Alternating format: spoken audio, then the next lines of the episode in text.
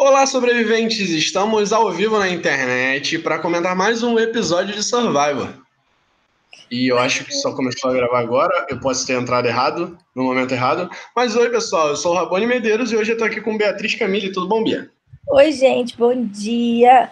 Desculpa a voz de sono, mas é madrugada aqui no meu país, São Paulo. Obrigada por vocês virem acompanhar aqui com a gente. E aí, Rabone, quanto tempo? A gente não se fala faz tempo, né? É, desde o segundo episódio, eu acho. Sim, pois é. Conte-me aí é... sobre esse episódio que o Rabone assistiu de novo, gente, para ter as informações todas fresquinhas na cabeça para vocês. É, eu, eu tava com a mania, até informação extra, né, que eu tinha uma mania de assistir o episódio em duas vezes antes de gravar o Blindcast, né? Sabe quando você coloca em velocidade dupla? Sei. Aí, semana passada eu fui gravar com o Bonome. Nossa, eu fiquei com uma dor de cabeça. Porque eu, eu, terminei de assistir o episódio em duas vezes, eu parava para olhar em volta, tava tudo lento, garota. e, e, eu não sabia mais, tipo, o que, que era, o que, que era, o que, era rápido, o que, que era devagar. Eu fiquei uns 10 minutos assim, bebi uma água, tomei um café e vim gravar. Aí eu falei, nunca mais eu faço isso. Agora eu vou reservar uma hora antes do Blindcast para eu ver o episódio com calma, na velocidade 1, nem mais 1.5, nem 1.2, 1. Ah, eu, eu acordei muito em cima da hora, confesso. Eu fiquei olhando o celular, hum, acho que dá para dormir mais uns 15 minutinhos. então não deu tempo de assistir o episódio de novo, mas tudo bem, eu tenho boa memória.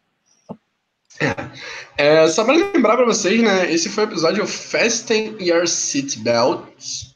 Desculpa. Sorry for my bad English. Foi dito pelo Joey no, no Conselho Tribal, né? O Joey lá do júri, na hora que o Jeff fez os votos. É, eu me amarro quando eu reparo né, no nome do episódio, que eu sempre fico procurando, na maioria das vezes eu não acho. E tem que procurar na internet onde que tava. Eu, não, nunca, eu nunca li o episódio antes para tentar descobrir o nome do episódio. É, eu acho que estraga até. Deixa eu dar até. não, óbvio que não é um spoiler, né? Mas. É, o próximo episódio se chama Awkward. Tipo, estranho. Hum, eu tô curioso pra saber. Hum, que legal. É só uma palavra. É só uma palavra. Então pode ter sido dito por qualquer um várias vezes. Pois é. Não, em várias situações, tipo, não tem nem como isso ser um spoiler, porque, pô, é uma palavra, tipo, a gente sabe que algo de estranho vai acontecer, ponto. Sim, total. Só para dar um panorama geral do nosso episódio, nós tivemos oito confessionários do Ron, quatro confessionários para Rick, Lauren, aparecendo um pouquinho, Gavin também, é, três confessionários para Dog, eliminado, dois confessionários para Julie e Aurora, um confessionário para Vitória e dois confessionários também para Kelly e Ring na Edge of Extinction. E falando um pouquinho em Edge of Extinction, eu, eu queria até aproveitar, Bia, para comentar dessas duas pessoas justamente, que eu acho que foi quem a gente viu né, na Edge of Extinction. A gente viu um pouquinho do Joey também, por fora, assim, mas eu acho que o Joey não tem graça mesmo. A maior graça que consegue é, é dar um nome para episódio do júri, né? E, cara, eu, eu achei maneiro da gente ver o quanto que a Rin é fã de Survivor e o quanto que nós somos, tipo, eu e você, nós, nós podemos nos considerar fãs de Survivor, certo? Bom, eu acho que. Porém. É, porém a Rin é tão diferente da gente porém tão fã ou mais que chega a ser estranho, sabe? é, sim, eu entendi o que você quis dizer. Tipo, é, é uma pessoa de um tipo de vida e ela, é, ela não é o povo que tem o fandom na internet no Brasil, né? E ela tem, ela é toda diferente da gente e o, a, o jeito dela ser fã é diferente também, né? eu, eu adoro a Rin. Eu acho que ela faz, fez com que a Edge of Extinction desse certo de uma maneira de entretenimento. Eu acho que foi valeu muito a pena eles terem chamado Rin. Tipo, eles escolheram a pessoa certa e eles deram sorte dela ser a primeira eliminada. Ela tem muito fogo, muita paixão pelo jogo. mesmo ela tendo sido a primeira eliminada e tendo uma chance ridícula de voltar, tipo, qual é a chance dela de voltar contra o Chris, contra o Joe, contra, tipo, essas pessoas que são excelentes em provas, sabe? Quase zero. E mesmo assim, ela tá lá, tipo, super empolgada com aquela situação. Eu acho que ela é uma grande parte do porquê essa temporada tá legal.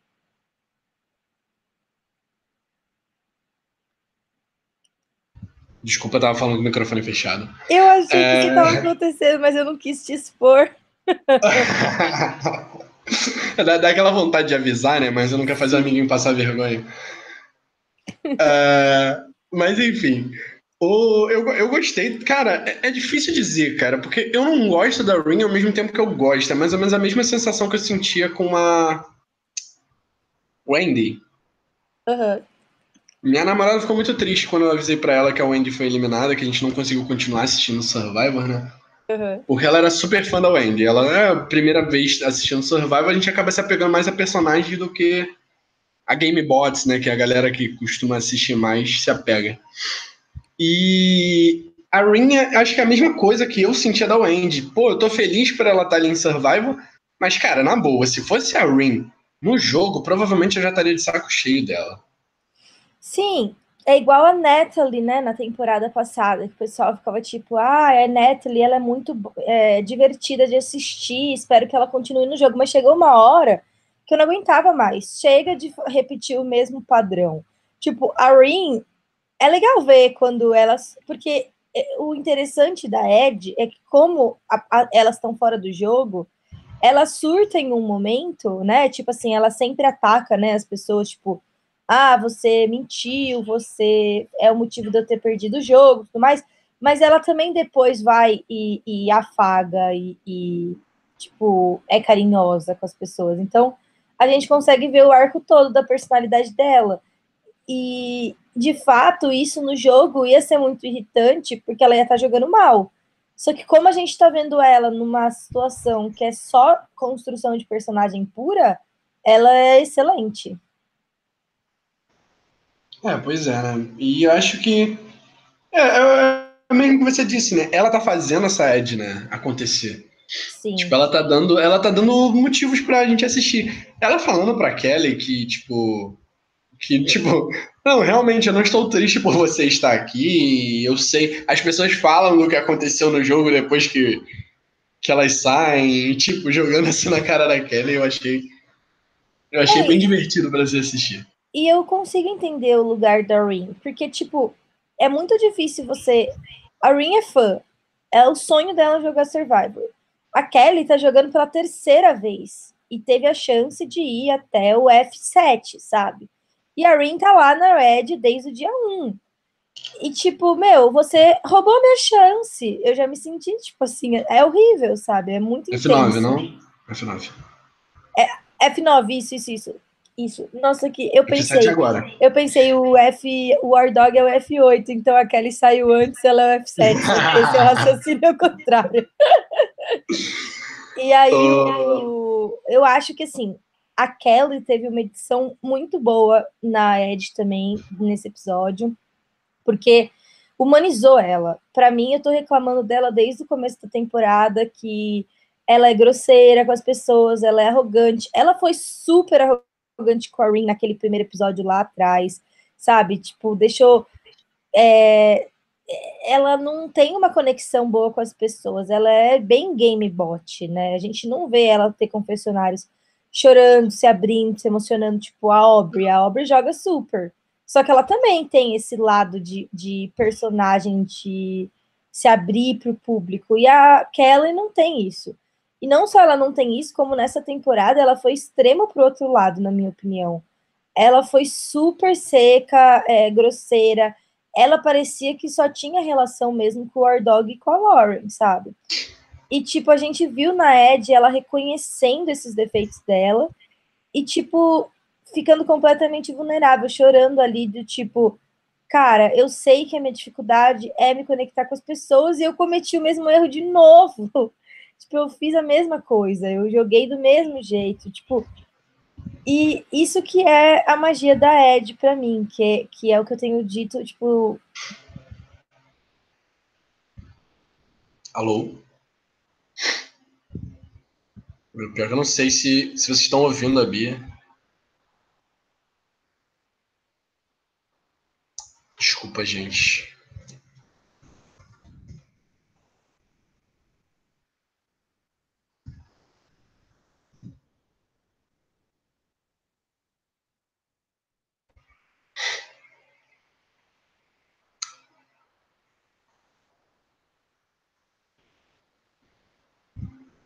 Enfim, eu vou dar prosseguimento aqui então.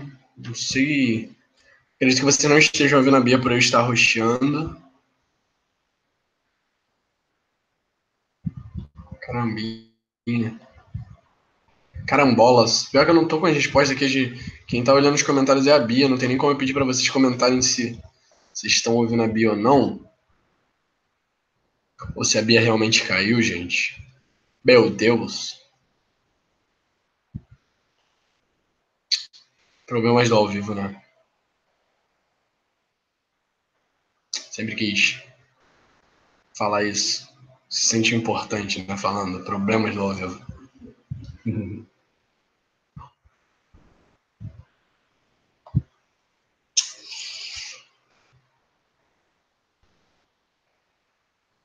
Bia, me ouve? Oi, voltei. Ah, ufa. Voltou. Eu fiquei, falando, seu... eu fiquei falando por uns 40 minutos sem parar. Será que eu tava ouvindo? Será que eu já tinha caído? Não, pior que eu não sei. Eu não sei se, se a, o pessoal tava te ouvindo ou não. Ups. Você tá com os comentários aí abertos? Eu tô, mas eu não, não sei. Deixa eu ver se Acho eu, eu fiquei, eu fiquei no tempinho aqui de monólogo de. Eu fiz um monólogo gigantesco também. Quanto você ouviu do que eu falei? E eu, eu tô meio perdido porque eu tava, tava preocupado aqui. Você tava falando sobre a Kelly, certo? Certo, eu tava falando sobre que eu, o que eu gostei da edição dela e tudo mais, que eu achei que, tipo, é, humanizou ela, mostrou ela como Correto. um personagem melhor, tal, tal, tal. Isso vocês ouviram? Sim, sim. Ai, ufa, então eu não fiquei tanto tempo falando sozinho.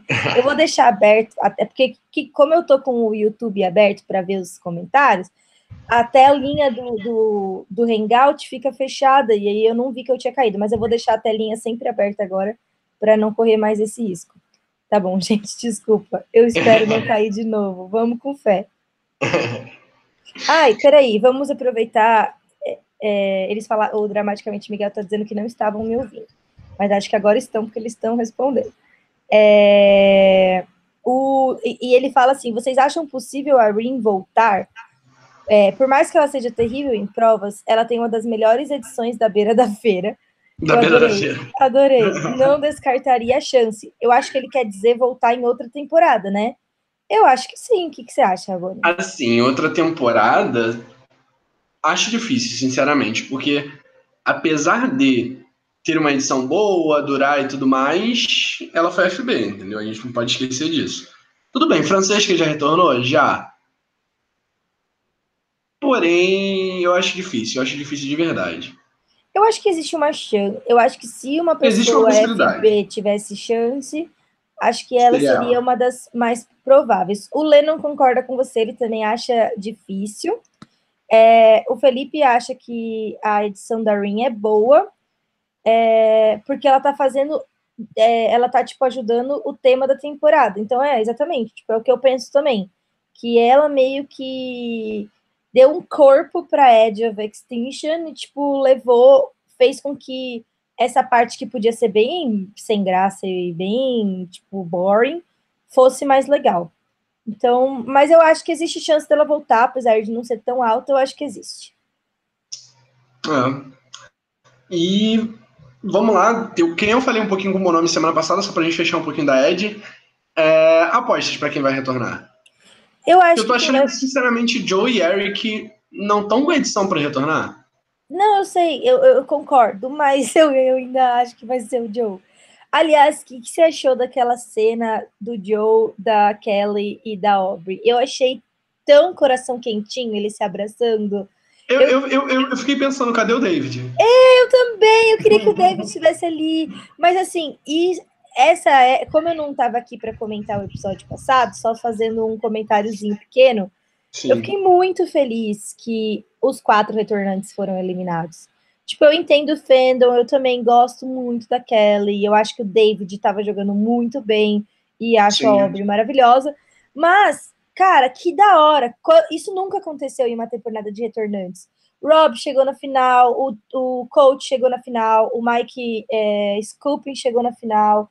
Tipo, a Stephanie Lagrossa lá atrás chegou. Tipo, nas duas Blood, nas duas. É, nas duas vezes que teve fãs versus favorites, teve favorites na final. No Blood versus Waters, teve retornante na final. É a primeira Sim. vez que os novatos chegam e dominam o jogo.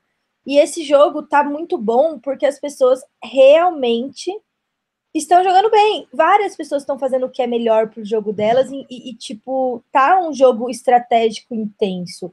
A, por isso que eu acho que, que tá dividido entre as pessoas que estão gostando muito dessa temporada e as que não estão, porque talvez não tenha uma construção de personagem tão forte quanto a temporada passada, mas o gameplay tá muito bom. Em alguns momentos até melhor do que o da temporada passada, que foi mais entretenimento. E isso mostra que, tipo, cara, a estratégia em Survivor está sempre avançando. Os jogadores novos que eles trazem estão sempre melhorando e sendo mais fortes no jogo. Porque é, eles conseguiram, tipo, se livrar de todas as ameaças invencíveis na final. Então, é, para mim, tipo, todo esse arco do Ordog, que a gente vai falar mais para frente, está muito relacionado a isso, sabe? A, tipo, ter essa, é, esse monte de jogador jogando bem. Então, tô muito contente com isso. E o Dramaticamente Miguel disse que ele se arrepiou muito na cena do abraço dos retornantes. Eu também achei muito lindo. E aí, tipo, eu fiquei, eu fiquei pensando, ah, eu queria que todas as temporadas tivessem a Ed, ou que pelo menos tivessem uma edição de quem já saiu pra gente ver esse lado dos personagens, que eu tô achando, assim, muito, muito, muito legal. Não, e é, é, é, é tipo, é aquilo que eu acho que até você comentou comigo no, no episódio que a gente pegou junto aqui, é que é aquilo. Eu não gostei da Edge, eu acho uma péssima twist, tal qual o Redemption Island, mas é muito bom, assim, tá dando certo a nível de entretenimento, entende? Como jogo de survival eu tô achando péssimo, porque eu não gosto que pessoas retornem também, mas a nível de entretenimento, tipo, tá dando muita coisa, como se a gente tivesse a ponderosa no meio do episódio, entendeu? Exato. E, e ainda mais com eles, tipo, não, não é uma ponderosa em que, tipo, eles estão no hotel, entendeu? É uma ponderosa em que eles ainda estão na ilha, entende? Eu acho que vale a pena para a gente assistir isso, porque pensa só, como essa ferramenta da Edge of Extinction vai ser poderosa para mudar a percepção que as pessoas têm sobre o júri. Tipo assim, é como se a gente estivesse vendo a cabeça do júri como funciona, como cada jurado reage a ser eliminado, como cada jurado, tipo, como que a narrativa do jogo vai se formando para que o júri seja bitter ou não seja bitter. Tipo, que tipo de pessoas, quando você elimina elas, como elas se comportam. É tipo como se fosse um estudo da cabeça dos, dos jurados ali na nossa frente, sabe? É tipo. É, é um, uma nova perspectiva sobre o jogo que vai trazer outras análises possivelmente estratégicas para quem vai jogar de novo, né? Para quem vai jogar daqui para frente e que, tipo, tá abrindo pra gente o leque do que do, do quão complexos são as emoções e os relacionamentos no, em Survivor. Apesar da twist em si, do fato de alguém voltar pro jogo, não ser uma coisa que eu também goste. Mas eu acho que dá para tirar coisas muito positivas daí por outros ângulos. Aí, se você não coloca alguém retornando pro jogo, a twist ia flopar totalmente, né? Porque ninguém ia querer ficar ali na Edge. Lógico, o que eles iam ficar fazendo? eu não vou ficar passando fome por, só pra só para tipo aparecer mais tempo na TV. Mas enfim, eu acho que vem disso também. É... Desculpa. É, a Ed tá tirando um pouco da edição. E quando você mistura a Ed com retornantes, que mesmo os que foram mal tomaram tempo de tela, você já diminui mais ainda a edição da galera que, tipo, merece edição. Sim. Já partindo um pouquinho até para o episódio, a gente deixa, teve, por exemplo, deixa, Vitória. Deixa eu aproveitar Laura. seu gancho, Rabone, porque tem a ver com a pergunta que o Felipe acabou de fazer aqui, okay. de edição. É, ele está perguntando o que, que a gente está achando da edição da Aurora, porque ela apareceu um bom tanto nesse episódio, e ele está na dúvida se, se é porque ela vai até a final ou se é porque ela vai sair logo. Então, como você falou de edição, achei que era um bom momento para a gente ver essa pergunta. Então, a Aurora eu acho que é a única que tá merecendo a edição que ela tá tendo, entendeu? A edição meio flop, você diz? É, entende. Eu acho que dos que estão tendo uma edição meio flop, ele é a única que tá merecendo isso. Porque eu não vejo um jogo da Aurora, sabe? Eu não vejo. Eu vejo muita coisa vindo da Aurora. Eu acho que quando ela aparece na tela, ela aparece para falar coisas que acrescentam tão pouco ao jogo em geral, ao, ao episódio em si, que talvez Sim. acrescentem algo no futuro, por exemplo, a relação dela com o Ron é algo que a gente já viu que está sendo construído, mas não vejo ela como tipo não vejo não vejo no que a gente teria mais tempo de tela da Aurora sabe olha eu é, eu discordo de você no sentido de que ela pode estar jogando mal mas eu não acho que ela não está tentando fazer nada eu discordo. Do... Não, não acho que ela não tá tentando, mas eu não acho que, tipo, seja tão relevante assim as coisas que ela estão tentando, que ela tá tentando, entende? Ah, sim, mas eu acho. Eu gostaria de ver mais sobre ela, porque as poucas vezes que a gente teve acesso aos confessionários dela, deu para ver que ela tem, tipo, um background da vida pessoal dela é. interessante, e, e eu gostaria que esse personagem tivesse sido construído melhor. Porque lembra na temporada passada, quando tem aquela cena que cada uma das pessoas ali no, no David conta, tipo, a, a, uma coisa difícil que aconteceu na vida deles, né? Tipo, a Bia, ela fala sobre os abusos que ela sofreu e, e tudo mais, né? Aí depois o Nick também fala sobre a mãe. E, e, e, e, tipo, faz com que, mesmo que aquela pessoa não jogue bem, você crie uma afeição e queira ver a história dela, queira entender a história dela. E, é, isso é uma diferença de quão boa foi a edição da temporada passada comparada com essa. E eu acho que é justamente a resposta de por que, que esse, essa temporada a gente não teve isso, tá no que você falou agora há pouco. Que as pessoas, os personagens dessa temporada estão disputando tempo de tela com retornantes, que sempre vão ter mais tempo de tela, e com a Ed em si, né? Com a twist, que é uma coisa que ocupa bastante espaço. E, e nisso eu acho que eles deram uma escorregada aí no, nessa temporada, porque a Aurora, tipo assim, para começar, ela é lésbica. Então é bem possível que agora ela vai aparecer no próximo episódio recebendo a visita da namorada. E a gente não teve essa construção, sabe? Que, que tipo, é significativa para muita gente assistindo. E, tipo, a gente podia ter tido uma coisa que só teve uma vez em Survivor, uma namorada visitar a outra.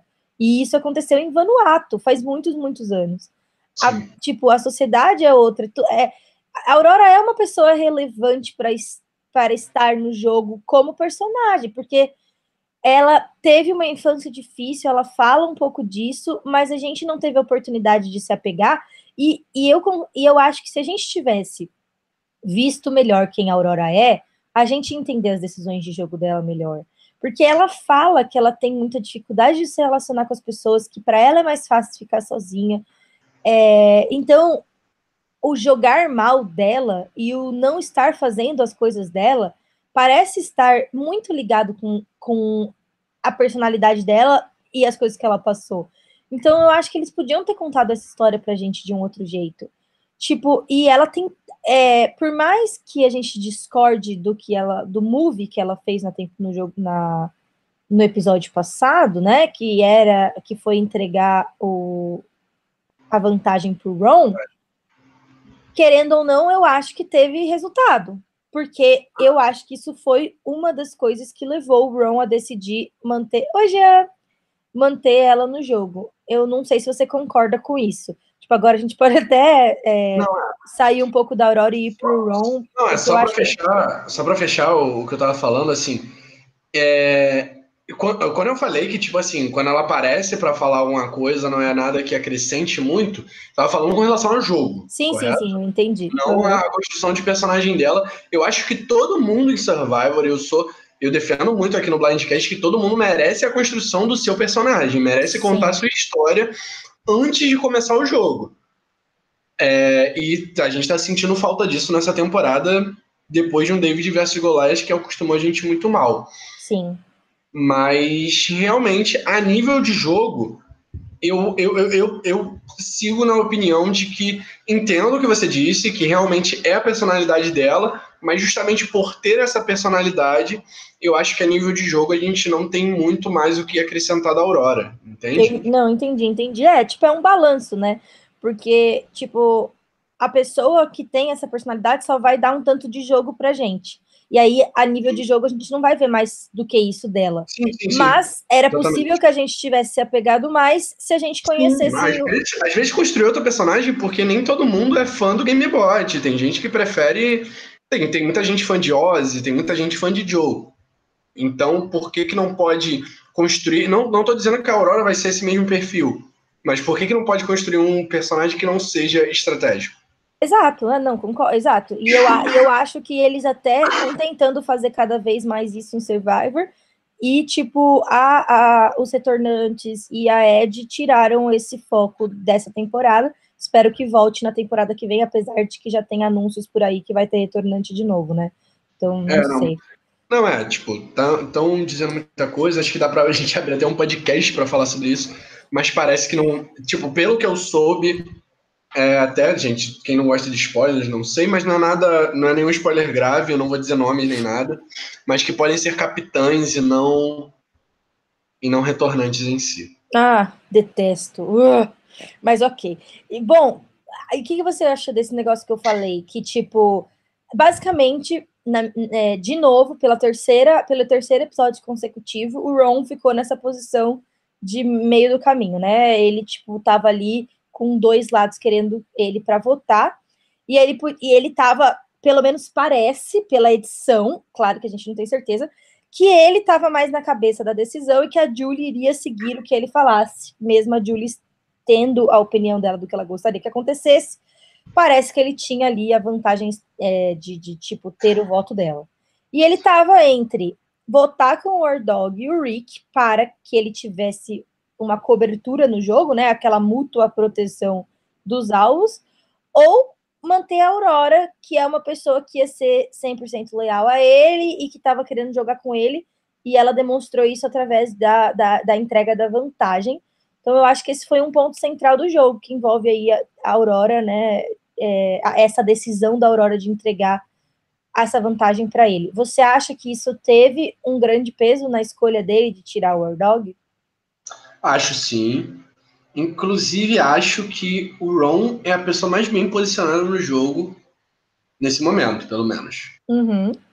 E assim, ele tá se colocando como vilão, ele tá exagerando nos confessionais dele, óbvio, porque ele tá construindo um personagem e estão dando tempo de tela para ele.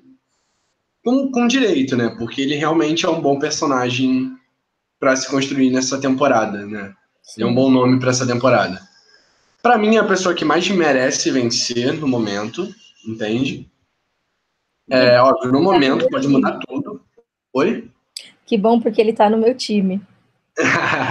não, assim, eu não acho que ele vai vencer, mas acho que é quem mais merece. Geralmente quem mais merece é o próximo a sair. Exato. Então, Rabone, é isso que eu queria. Era, era esse, exatamente isso que eu queria conversar com você. Por quê? O é, que, que acontece? Eu acho que o Ron é, eu acho que a Julie, a, a Vitória, a Lauren, o Gavin tomaram a decisão certa. Mas eu acho que o Ron. E a Aurora, óbvio, né? Porque a outra opção era ela. E eu, mas eu acho que o Ron tomou a decisão errada. Tipo, a única pessoa, além do Rick, que se prejudica pela saída do War Dog é o Ron. Eu não, por mais que a Aurora fosse ser leal a ele, o que ele podia ter feito era falar assim: ai, gente, o Gavin tá vindo atrás de mim. Em vez da gente tirar a Aurora, vamos tirar o Gavin? Tipo, já, se ele não queria tirar a Aurora, mas aí ele ficou entre a Aurora e o War Dog, sugere um outro nome. Ou, é, é, mas tirar o War Dog, eu acho que foi extremamente prejudicial para o jogo dele, por dois motivos, né? Primeiro, porque ele, ele é a pessoa que tá jogando melhor logo depois, né? Eu acho que o Rick ainda tá ali jogando muito bem e é mais evidente. Mas o Rick é muito bom em provas e é possível que ele ganhe a imunidade de novo. Tipo, o War Dog. Todo mundo fa ficou falando, ah, a decisão dele de tirar a Kelly foi, é, foi ruim, foi ruim, foi ruim. E aí, tipo, ah, nossa, ficou provado que a decisão dele foi ruim porque ele saiu. Só que eu não acho que é tão simples assim, porque porque o War Dog não era o alvo. O alvo era o Rick. E ele deu um puta azar do caramba do Rick ganhar a imunidade. Então eu acho que tem camadas aí. Não necessariamente, é. tipo, a, a, a decisão do Ordog foi horrível. Eu acho que, que o Ordog tomou a decisão certa no sentido de que ou ele é a Gabi ou ele é a Laurel. Então, tipo, ou ele é a Gabi que vai sair no F8 porque tentou flipar no próprio aliado, ou ele vai no, até a final com o aliado e perde. E eu sempre vou preferir quando as pessoas agirem como a Gabi, porque a gente tem que Sim. jogar para ganhar. Então Sim. eu não eu acho que, que ele só podia tirar a Kelly naquele momento mesmo. Eu não acho que ele ia conseguir depois. E eu acho que, tipo, ele conseguiu tirar ela, tendo alguém na frente dele como maior alvo para sair, e deu azar do, do Rick vencer a imunidade. E a gente também. É. E, e, e, também, não só deu azar do Rick vencer a imunidade, como ele deu azar do Ron tomar a decisão pior. Porque era a melhor coisa para o jogo do Ron continuar com o Ordog. Então, quando, claro que ele cometeu erros graves, por exemplo, a forma como ele tratou o Gavin. Acho que isso foi tipo. É, ele fez coisas para contribuírem para a saída dele, não é que ele é um jogador perfeito, não é isso. Mas eu acho que, tipo, é, a decisão desse episódio ficou na mão do Ron. E, na minha opinião, ele tomou a decisão errada. Não sei, o que, que você acha? Vamos lá. É, primeiro, eu, eu ainda bato na tecla, até o episódio de hoje vai confirmar, mas a gente vai falar com mais calma depois, de que o timing do Ardog foi um pouco errado. Acho que dava para segurar a Kelly mais um pouquinho e faria bem ao jogo dele. Acho que foi algo até que eu conversei com você em privado, né? Sim. Comentei até aqui no último Blindcast. A gente fala com isso com mais calma depois. Quanto ao Ron, eu queria te perguntar o seguinte. A gente viu, tudo bem, temos o fator edição, né, para que não, não, nos mostra tudo, mas a gente tem que trabalhar com o que a gente vê. Mas a gente viu bastante as pessoas caindo em cima do Dog pelo flip na Kelly, certo? Uhum. Mas a gente quase não viu ou não viu as pessoas indo em cima do Ron, que também votou na Kelly. Sim. Entende? Eu acho que o Ron ele tem uma proteção principalmente com o pessoal da cama, que ninguém tem. E o Ron, ele tem uma aliança muito forte, muito forte com a Julie. Uma aliança que ele está construindo e está se tornando muito forte também com a Aurora, que dá para ver que ele é a pessoa mais próxima da Aurora, ou pelo menos é o que a edição nos mostra. Uhum. Ele sempre teve uma relação muito boa com Gavin, que tá meio fragilizada nos últimos episódios, mas segue sendo uma relação muito boa. E ele ainda tem uma relação mínima com a Vitória. E com o Rick Devons também, entende? Ele, ele tem relação com todo mundo, ele acaba tendo. Ah, com a Lauren talvez não, mas um pouco também. É que menos tem, mas ainda tem. Então, por exemplo, se a, gente, se a gente tem a Lauren sendo eliminada no próximo episódio, ele tá numa ótima posição, em que todo mundo, de uma certa maneira, acaba sendo aliado dele, entende? Sim, mas a única coisa que eu é, fico na dúvida depois desse episódio é que o Ron, é, a princípio, a gente estava vendo a Julie como uma personagem emotiva, né? Ela quer manter o Rick por conta do Rick, porque ela não quer que ele seja eliminado duas vezes seguidas. E aí ela dá, ela dá tipo justificativas para os votos dela que são emocionais, ela tipo quer que a Aurora saia por conta da Aurora ter feito aquele negócio com quando a Lauren desmaiou. Então a gente vê a edição contando pra gente uma história de que a Julie é uma personagem que tá jogando de uma maneira emotiva. Mas aí, chega no episódio de hoje, ela é super racional, fala pro, pro, pro, pro Ron o quê? Não, foi até bom a gente votar separado. Foi, foi eficiente para nossa aliança, foi eficiente para o nosso jogo. Aí a gente vê ela se posicionando, criando novos contatos. Por exemplo, você diz, a única pessoa que, que o Ron não tem tanta ligação é a Lauren. E, tipo, a gente vê a Julie criando essa ligação com a Lauren, né? E, ah. tipo, tentando ver quem que vai ser o personagem que vai sair, quem que ela queria que saísse, o War Dog, né? E aí vai criando essa rede. Então, apesar da edição ter mostrado pra gente o tempo inteiro que a Julie era um voto do Ron, eu fico me questionando que eu acho que nesse episódio o Ron que foi um voto da Julie. É, apesar de eu achar que o Ron está muito bem posicionado, eu acho que ele se deixou, ele, ele ficou numa boa posição de, de é, vamos dizer assim, socialmente falando, só que ele se expôs estrategicamente. Ele é um alvo agora. E a Julie me parece que tem as mesmas relações que o Ron tem, sem o alvo que ele tem, e conseguiu convencer o Ron a fazer uma jogada que era mais benéfica para ela do que para ele.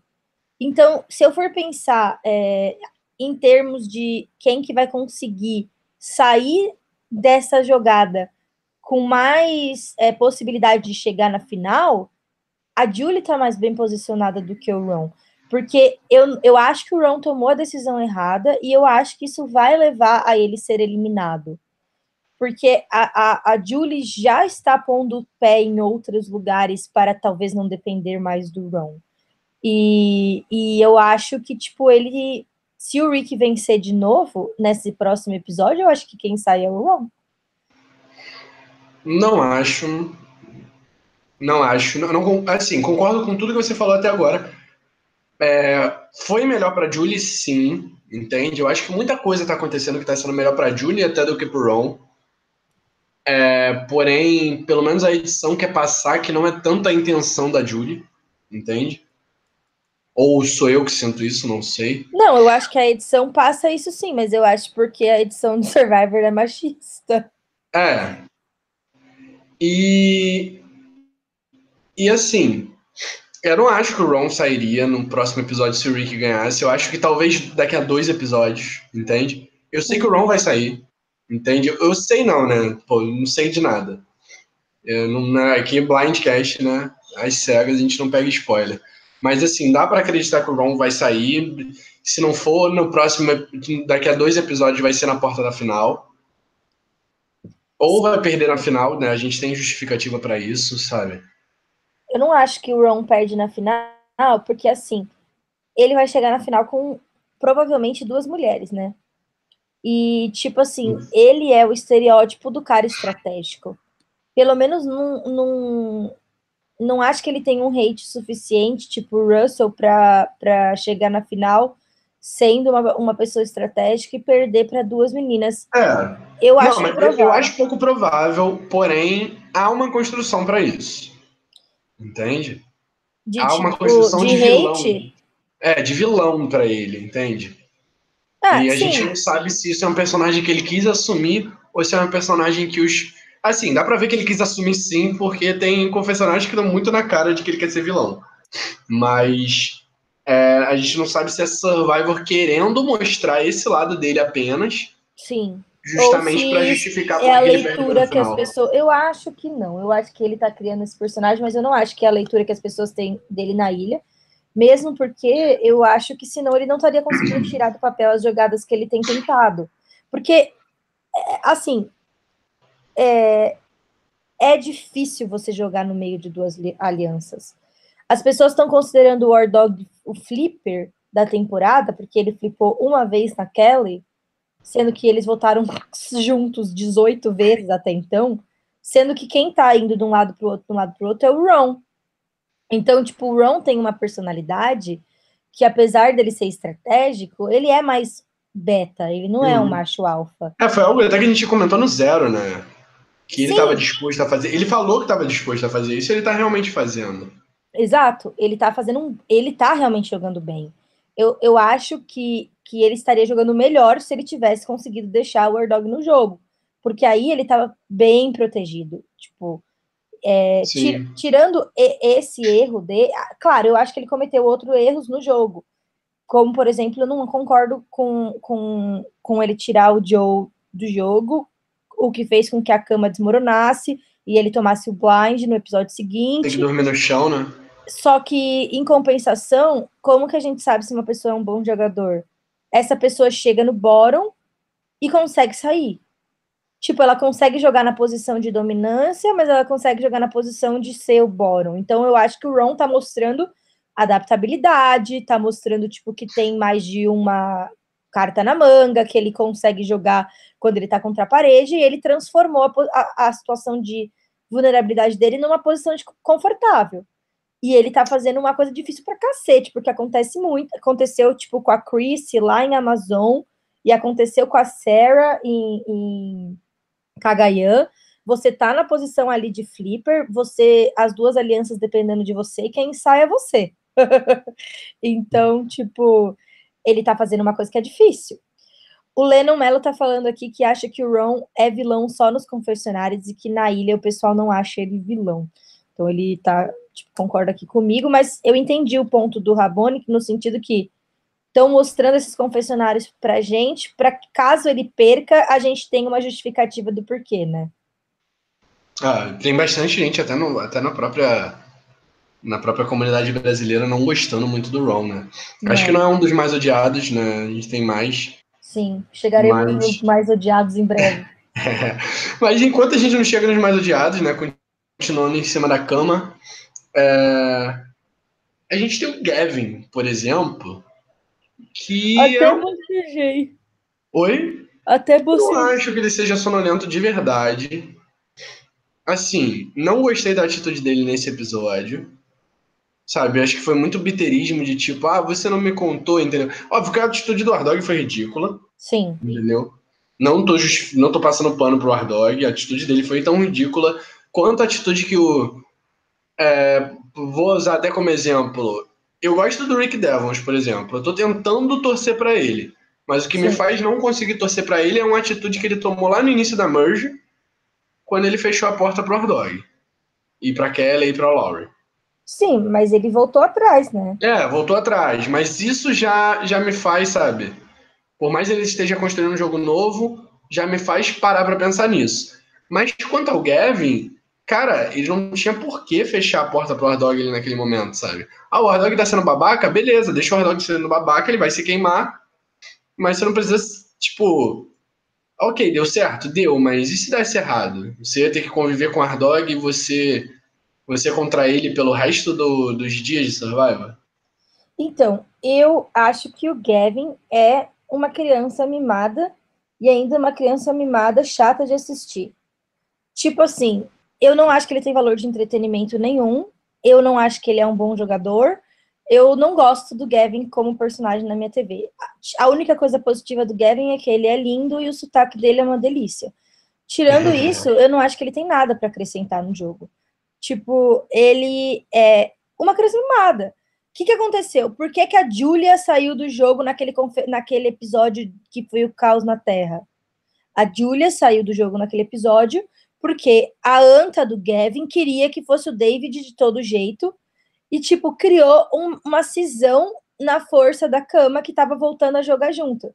Tipo, a Cama fez merda, tiraram o Joe, foi um erro.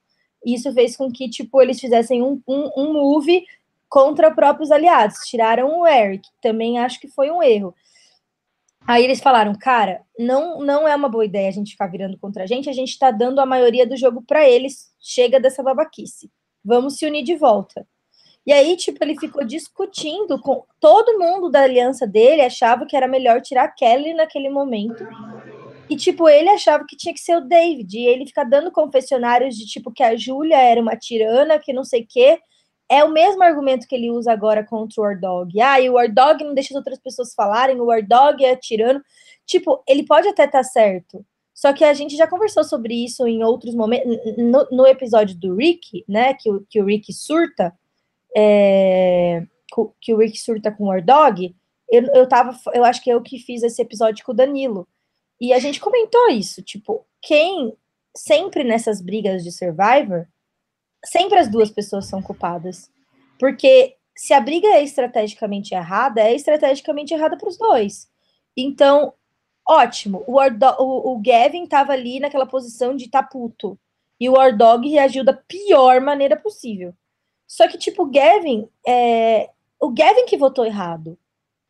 E, e, e, o Gavin que estava ali naquela situação de eu preciso construir outra coisa. E, e não só ele já fez isso antes que, na minha opinião, foi o grande canalizador de tudo que aconteceu naquele tribal que a Júlia saiu. Foi essa, essa falta de coesão do grupo por conta dele ser um, um macho mimado. E ele faz isso de novo agora. E outra coisa, ele se colocou numa posição de passageiro. Tipo, não é que ele pegou e falou assim: eu vou conseguir os votos para tirar o War. Ele ficou se arrastando pelos cantos, fazendo a coisa que eu mais odeio que as pessoas façam em Survivor. Ah, eu sou um voto para você. Ah, me usem. Ah, tipo, se vocês quiserem tirar qualquer um, olha, eu vou fácil, tanto faz para mim. Se esse homem chega na final, ele não vai ganhar. Tipo, ele fez merda, ele arrumou uma briga e ele decidiu que queria que aquela pessoa fosse eliminado e ele ainda se colocou numa posição de vítima e, tipo, uma posição de zero liderança estratégica. Então, eu detesto o jogo do Gavin. Ele tá no meu time, mas eu realmente não quero que ele vença, porque eu, eu, eu discordo de todas as atitudes que ele teve desde a Merge. Tipo, até a Merge tava, tipo, de boa, mas a partir da Merge eu discordo de tudo que ele fez. É, não, eu não tive tanta oportunidade de comentar, mas é, até agora eu tô tentando entender o que, que foi o move dele no.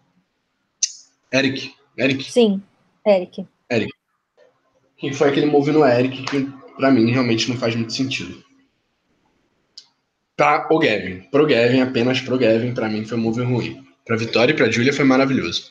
Sim, eu concordo. Concordo. Aproveitando, né, deixa, eu acho que depois do que você falou do Gavin, tanta opinião formada.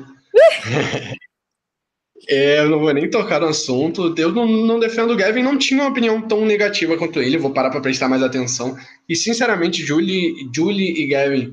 Julie, eu acho que eu meio peguei um rancinho pela, pela parte dela ser muito sentimental. Mas eu acho que isso é culpa da edição. Mas eu e entendo que. Eu, eu, eu, vou me abrir. Eu acho que é até legal do Blindcast é isso, até para quem ouve, né? Principalmente para quem ouve. É, ver essas opiniões novas, sabe? E parar para prestar mais atenção, entende? E o Gavin eu vou parar para prestar mais atenção, tipo, acho que eu vou ter uma visão mais não não tô dizendo que eu vou mudar minha opinião, posso ter uma opinião diferente da Bia, porém vou prestar mais atenção no jogo do Gavin, no jogo da Julie para ver se realmente é isso, para ver se realmente eu acho isso. Isso é porque eu acho que Survival nós somos telespectadores, a gente pode formar op opiniões diferentes sobre é, diversos participantes, né? Uhum. E e aproveitando, né? Tipo, acho que é uma pessoa que tá com uma edição um pouco parecida com a do Gavin. Um pouco parecida, não. Acho que o Gavin, ele ainda tem um pouco de fala na merge. Mas a Vitória, a gente teve uma construção linda dela na pré-merge.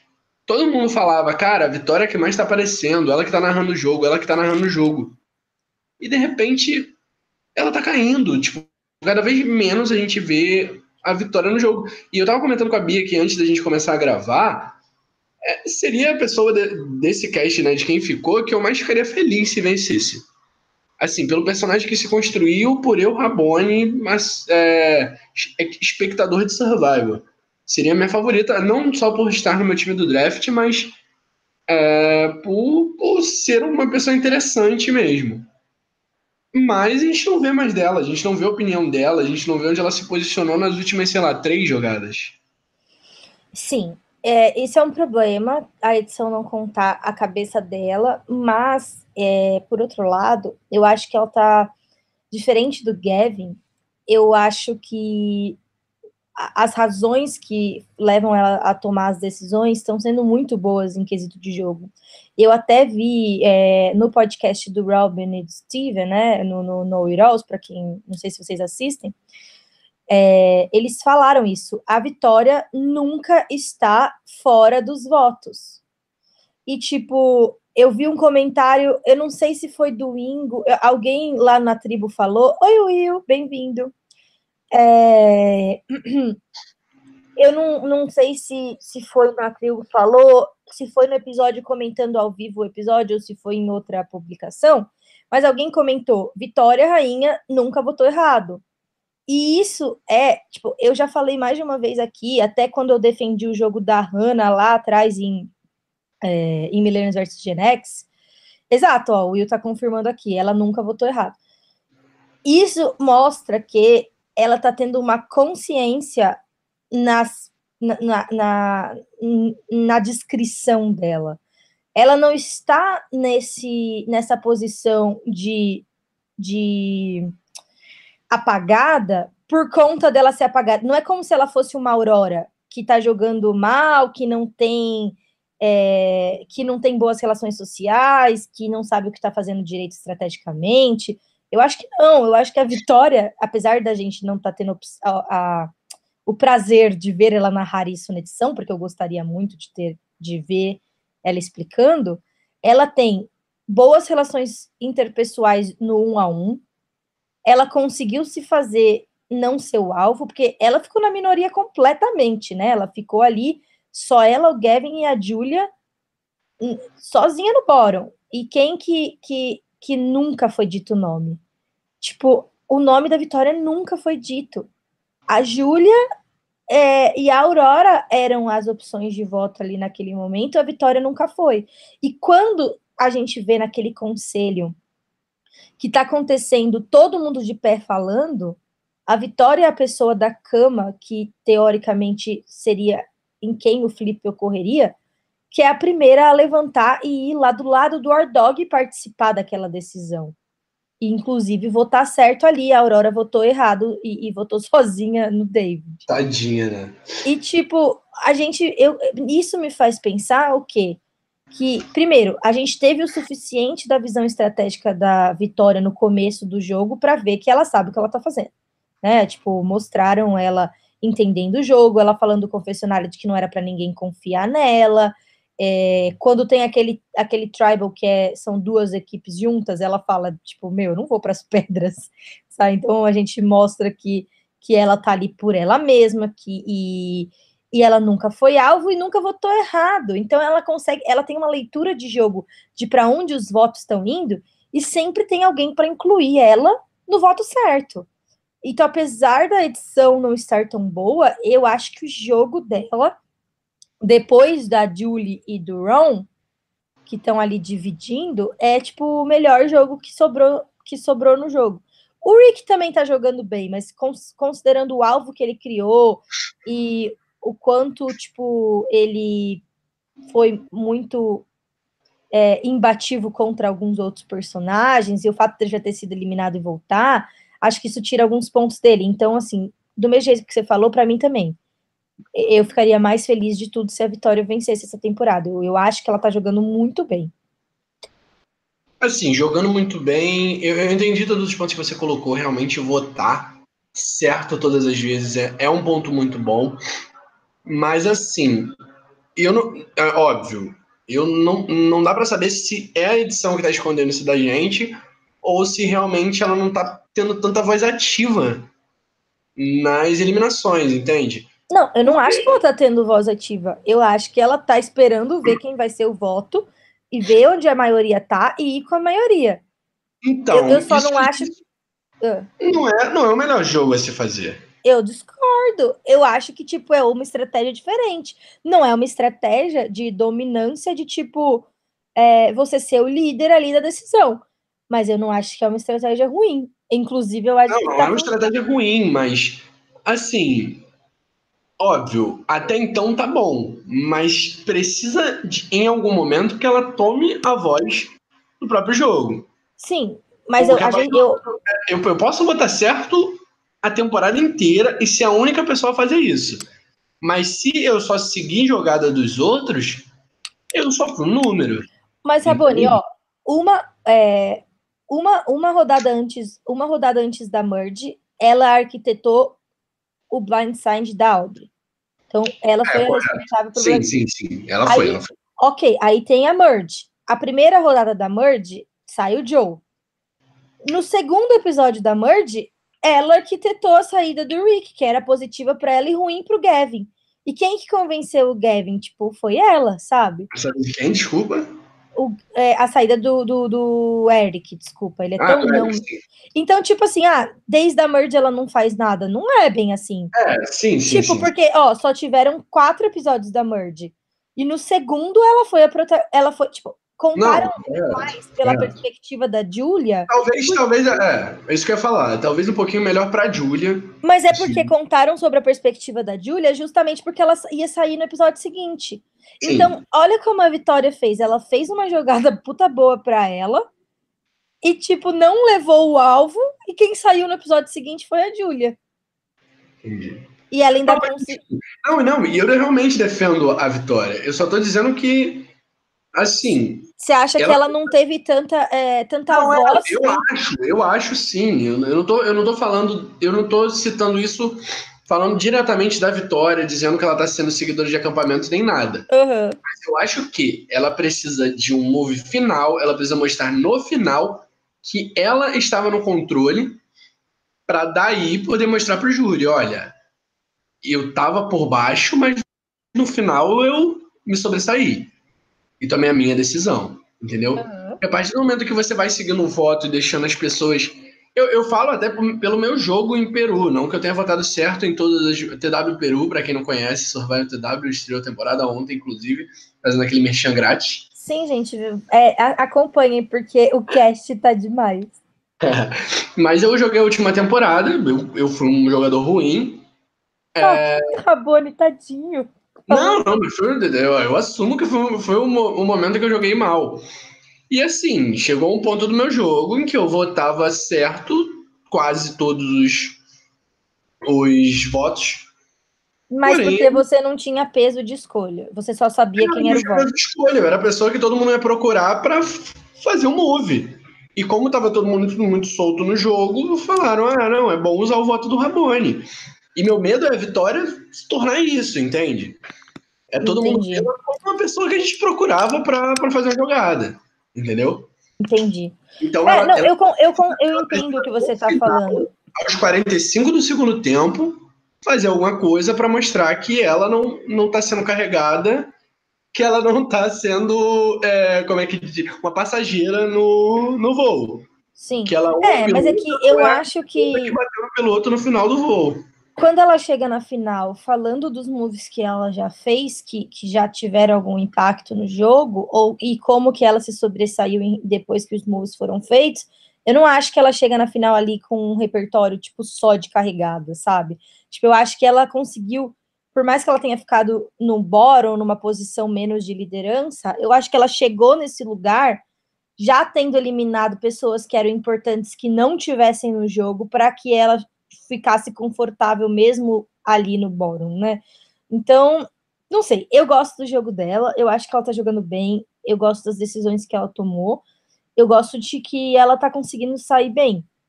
Eu acho que no episódio que vem ela continua não estando em perigo, sabe? Acho que tipo ela ela é a pessoa que tá menos em perigo, porque a Lauren, ela tem tipo, é, a Lauren e o Rick, tipo, tem muito aquele negócio precisamos tirar eles senão eles vão vencer a imunidade. Tipo, a Aurora, a Aurora também. E a Aurora, tipo, é uma pessoa que ela deixa as pessoas nervosas. E, e as pessoas, por algum motivo, não querem ela no jogo. Também por conta daquele negócio, ah, ela vai ser GOAT e tudo mais. Então, eu acho que, que a Vicky é ali a pessoa que tá mais segura. Tipo, eu não apostaria nela saindo antes. Eu acho que ela vai chegar na final. Se ela vai ter capital para vencer, eu não sei. Mas eu não, não, não. Eu acho que ela vai chegar no final. Mudando um pouquinho de assunto, a gente teve duas provas né, nesse episódio, a gente já tá com mais ou menos uma hora de podcast. Vamos até dar uma acelerada para fechar. O episódio foi fraco, mas rendeu bastante aqui com a gente, né, Ah, eu achei que foi fraco por conta da edição, né? Que foi o que a gente estava conversando antes do, do pod começar. Mas vamos sim. falar das jogadas e aí, quando a gente for falar do Dog, a gente fala da edição. Sim, sim. É, só para marcar aqui, né? Tiveram duas provas nessa, nesse, nesse episódio. A primeira chamada Dressed to Kill, Kill, no caso K-E-E-L, é uma piada provavelmente com um jogo. Eu não sei o que, que significa kill no caso. Mas kill eu sei que é, mor é morrer, matar, o verbo substantivo. Porém, K-E-E-L eu não sei a tradução, mas provavelmente alguma piadinha que Survivorama fazer nos nomes de, de, de challenge. Ele rolou pela terceira vez, já rolou em São Juan del Sul e Ghost Island. O antigo nome era The Cruel Sea. Foi a prova de recompensa que ganhou foi o Ardog, Rick Devons, é, Julie e Lauren. E depois a gente teve a prova de imunidade, que a, a gente estava comentando aqui antes de começar a gravar, que a Bia curtiu bastante, eu também gostei, apesar de não lembrar de uma parte. É, teve um puzzle muito divertido de estrela, a Starman, foi a primeira vez que rolou na história de Survival. Gente gosta quando vem provas novas, né, Bia? O Rick ganhou Sim. essa imunidade. Eu gostei bastante da prova de imunidade, aquela parte que eles tinham que pular de uma, de uma parede para outra sem encostar no chão. Achei aquilo divertidíssimo e diferente. Eu gostei também do puzzle. Eu gosto quando as provas são assim competitivas. Dava para ver que tinha mais gente quase no, no, no na, na beira ali de vencer a prova também, principalmente agora. Na beira da feira. Então foi, foi. Eu gostei bastante. Eu acho que assim, do, do episódio do, do challenge de, de recompensa, Acho que uma coisa que a gente pode falar, e, e trazendo um outro, uma outra personagem que a gente não discutiu ainda hoje, é do, do foi lá o Rick, o War Dog, a Julie e a Laurie, né, para aproveitar a recompensa. E a gente viu essa relação que começou a se formar entre a Julie e a Lauren. Foi muito legal, tipo, porque primeiro teve o confessionário do Rick dizendo que estava ali mais para se divertir, para criar laços, porque, tipo, não tinha sentido falar de estratégia, porque as meninas não estavam jogando. E aí mostra eles indo embora e as meninas jogando, né? Tipo, inclusive falando, vamos tirar o Rick. Que era, e, e elas conseguiram os votos suficientes para tirar o Rick, e ele teve a sorte de vencer a imunidade ali. Então foi, foi uma uma edição muito legal dessa parte do jogo e mostrou pra gente a Lauren acordando no jogo a Lauren sem a Kelly. E a Lauren com uma vantagem estratégica que ela não tinha até nenhum momento é, antes, que é de ninguém saber o ídolo dela, porque antes pelo menos uma pessoa no jogo sabia, agora ninguém sabe. Então isso é bem legal ver como que ela vai se posicionar Sim. agora que ela é Boron, né? E deixa eu só destacar essa parte do ninguém sabe do ídolo dela. Agora é, todo mundo na Ed sabe, né? É, pois é. Sim, sim, sim. Eu isso é ruim. Foi muito difícil da Kelly fazer aquilo. Também achei. E assim, quem retornar já vai saber que a, a Lauren tem um ídolo. E eu acho que a edição fez questão de mostrar isso. Hum, sim, faz sentido, então, Rabone. Isso provavelmente vai vir à tona. Só, só uma anotação aqui pra gente que, que provavelmente a pessoa ainda vai retornar com ídolos podendo serem usados. Então, Vamos ver isso. Mas enfim, concordo com, com o que você falou, foi muito bom. Assim, gosto e não gosto do Rick ao mesmo tempo. Já expliquei mais cedo. E a, a Lauren é alguém que eu tô tentando gostar desde o início do, da temporada. Ela tem um pensamento estratégico muito bom. Toda vez que ela dá um confessionário, ela tá falando de estratégia e ela tá falando coisas positivas, sabe? Coisas Sim. que seriam boas pro jogo dela. Porém, não dá para ver uma execução legal, não dá para ver, sabe, o jogo dela fluindo. Dá para ver, tipo, várias ideias na cabeça dela. Ela é uma, um, uma dog que não é tão. tão. como é que eu posso dizer? Eu acho que ela estava completamente ofuscada pela, pela, pela aliança que ela formou, porque ela, ela não podia ter ah. formado uma aliança que fizesse com que ela parecesse menos importante ela pegou uma aliança com uma das, com uma das retornantes. Não, mas isso foi bom para ela. Não, não, sim, sim, mas estou dizendo assim, pra gente conhecer ela como jogadora e para ela ser protagonista do próprio jogo. É, claro, do mesmo jeito que para Vitória é bom é, estar ali escondida e do mesmo jeito que eu achava que o Ron deveria deixar o, o deixar o War Dog no jogo, concordo, é bom para Lauren, ela não era o alvo e tudo mais, mas eu, eu acho que assim, Agora que a gente vai saber se ela é uma boa jogadora ou não. É. Ela tem que mostrar agora. Até porque, até porque quem era a aliança dela? Pessoas que já foram eliminadas. Não, Ou seja, as, ela e as duas pessoas, as duas pessoas mais estratégicas do jogo. Tipo, Sim. a Kellen é uma mulher que voltou para ser David, né? David brigando ali, David Ron. Ah, não, ok, mas eu acho que, tipo assim, se você for pensar, mulheres jogadoras de Survivor super estratégicas. Você vai pensar na Aubrey, você vai pensar na, na Kelly. Ah, sim, sim, sim. Então, tipo assim, ela é como se fosse o ápice do, do tipo, pessoa que joga muito bem, né? Tipo, e o War Dog tem aquela personalidade tipo Tony, que ele atropela todo mundo que tiver no caminho dele. Ele é muito dominante estrategicamente. a Lauren chegando na final com esses dois, por mais bem que ela tivesse jogado, eu não acho que ela tinha chance. Então eu, eu quero ver. Não que eu não acho que ela estava jogando bem. Eu quero que fique claro, eu acho que ela estava jogando bem. Eu só quero ver o que ela é capaz de fazer sem eles. Para que lado que ela vai? O confessionário que ela deu hoje já foi excelente. A relação que ela criou com a Julie foi excelente. Tipo, o alvo dela era o certo. Eu concordo com ela que tinha que tirar o Rick primeiro. É, eu não acho que, é, que tinha que tirar o War Dog primeiro, acho que tinha que ser o Rick, então acho que ela estava certa nesse ponto. E a gente viu que ela estava disposta a tentar convencer as pessoas e que aparentemente ela conseguiu, porque quando o Rick ganha a imunidade, todo mundo fala, putz, que bosta, ele era o voto. Então, assim, a narrativa que construíram para ela nesse episódio foi de que ela tinha um plano e que ela conseguiu convencer as pessoas a executar aquele plano. Eu acho que o plano era o melhor para ela e infelizmente o cara ganhou a imunidade. Então, Mas Bia, uh, é assim, é uma boa jogadora, é um dos destaques dessa temporada, minha opinião, pelo menos. Uhum. Porém, ficar tanto tempo é, assim, ficar escondido atrás de Kelly e War Dog é muito bom para se chegar longe. Mas ficar tanto tempo escondido atrás deles pode ter sido algo que ofuscou ela e pode ter sido algo que, até se ela chegar na final, pode ter apagado os méritos que ela pode ter nisso, sabe? Porque a gente Não, tem eu... muitas pessoas hum, que jogaram bem, que estão jogando bem, fazendo estratégia até semelhante que ela, por exemplo, a Vitória, como a gente estava falando, semelhante, não igual. E pode ser que as pessoas não vejam o que ela estava fazendo, sabe? Eu acho que isso é verdade.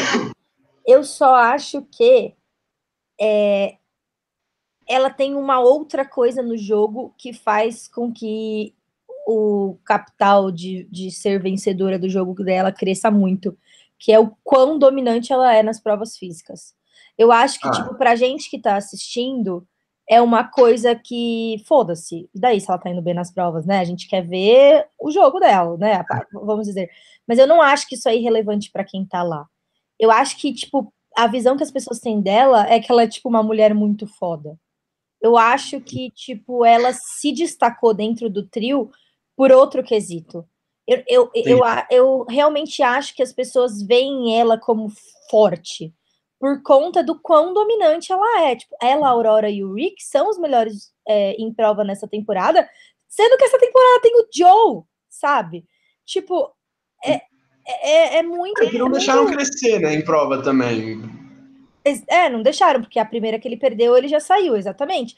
Mas, tipo, ela conseguiu construir uma persona dela e, tipo, ter outros pontos fortes diferentes no jogo, que eu acho que se ela chega na final agora que a Kelly e o War Dog saiu, dificilmente ela perde. Por isso que eu não acho que ela vai chegar. Porque eu não acho que ela tá tendo uma edição de vencedora. Sim. E, e eu acho que ela não perderia se ela chegasse na final. Eu não consigo ver ela perdendo. Porque ela era Boron desde que chegou na Merge, e ela é muito forte e, tipo, muito dominante, e ela ainda tem o ídolo para mostrar, caralho, eu ainda tinha o ídolo. Então. Falando, é isso. Falando em pessoa que vence chegando na final. É. É, de onde surgiu Rick Devons campeão? Que eu não percebi. A edição, eu não sei, de repente eu pisquei o olho e ele era, ele era o favorito do júri. Ai, desculpa, gente. É, então, o é, que, que eu acho? Eu tava assistindo pela primeira. Pela, é muito difícil eu assistir o episódio ao vivo, muito difícil. Eu não, nunca consigo, porque a semana tá sempre corrida e tal. Mas eu assisti essa semana ao vivo. E aí, como eu tava assistindo ao vivo, eu fiquei comentando com o pessoal lá na Tribo Falou, que também comenta ao vivo. Aliás, se vocês não curtem a página do Tribo Falou, vão lá curtir, porque a gente sempre faz um tópico para quem tá assistindo ao vivo, é muito divertido ver ali em tempo real a reação das pessoas no que tá acontecendo no episódio, bem gostoso. E foi uma coisa que, tipo, me chocou muito, porque eu, você e até o Bonome, provavelmente o Danilo não, a gente tá gostando do Rick. É, o Rick se mostrou como estratégico desde o começo, a aliança que ele fez com o, com o David foi muito boa, é, ele conseguiu voltar na prova de, de, da Ed, que não era uma coisa que a gente estava esperando, a gente estava esperando que provavelmente. E, e, principalmente, algo que a gente até estava comentando, ele foi eliminado numa situação que, tipo, dá para passar o pano e dizer que, tipo. Não foi 100% culpa dele, né? Não foi 100% culpa dele, uhum. entendeu? Exatamente. Foi, que, na minha opinião, foi culpa do David, que, tipo, não devia ter tirado. Não, e assim, Chris. foi questão de azar também de ter caído naquela tribo, entendeu? Sim, sim, sim. Sempre que a pessoa sai na swap, de, dá uma maneirada no, no, na, no tamanho Sim. da culpa dela, né? Não, é, é, é tipo... que falando, tipo, é, é, eu não ficaria feliz em retornar ao jogo. Eu acho que a gente falou isso no segundo episódio. Sim. Eu ficaria porque eu acho que, tipo, eu já teria perdido. Exato. Mas nessa situação, você, você acabou sendo uma vítima do destino. Exato. Não, e aí, tipo, o, o Rick tem, ele foi construindo, tipo, essas qualidades para mim, pelo menos, né? Eu, tirando quando ele surtou lá porque ele não queria jogar com a Kelly Dog de novo, que foi um ponto baixo do jogo dele, eu tava gostando das decisões que ele tomava. Ele até, tipo, ele fez uma coisa que eu acho dificílima, que é falar pro David, não, de fato você é o alvo, vamos usar o ídolo em você. Tipo, meu, Sim. isso não é comum. Então é uma leitura de jogo boa, alianças fortes, enfim, várias coisas que, que são positivas. E aí eu chego para comentar o episódio ao vivo e todo mundo do fandom brasileiro online odeia o Rick. O Rick é arrogante, o Rick tá menosprezando as mulheres do jogo, o Rick, tipo, ah, é baixo e um monte de coisas. E eu pensei, cara, eu não vi isso. Que, eu, do que, que eles estão falando? Eu não, não é o Rick que eu assisti na TV, eu não sei do que, que eles estão falando. Então, tipo, eu não entendi nada. Eu acho que, que o que acontece é não sei se você vai concordar comigo. Um, o Rick é homem e o fandom brasileiro normalmente não torce para homem.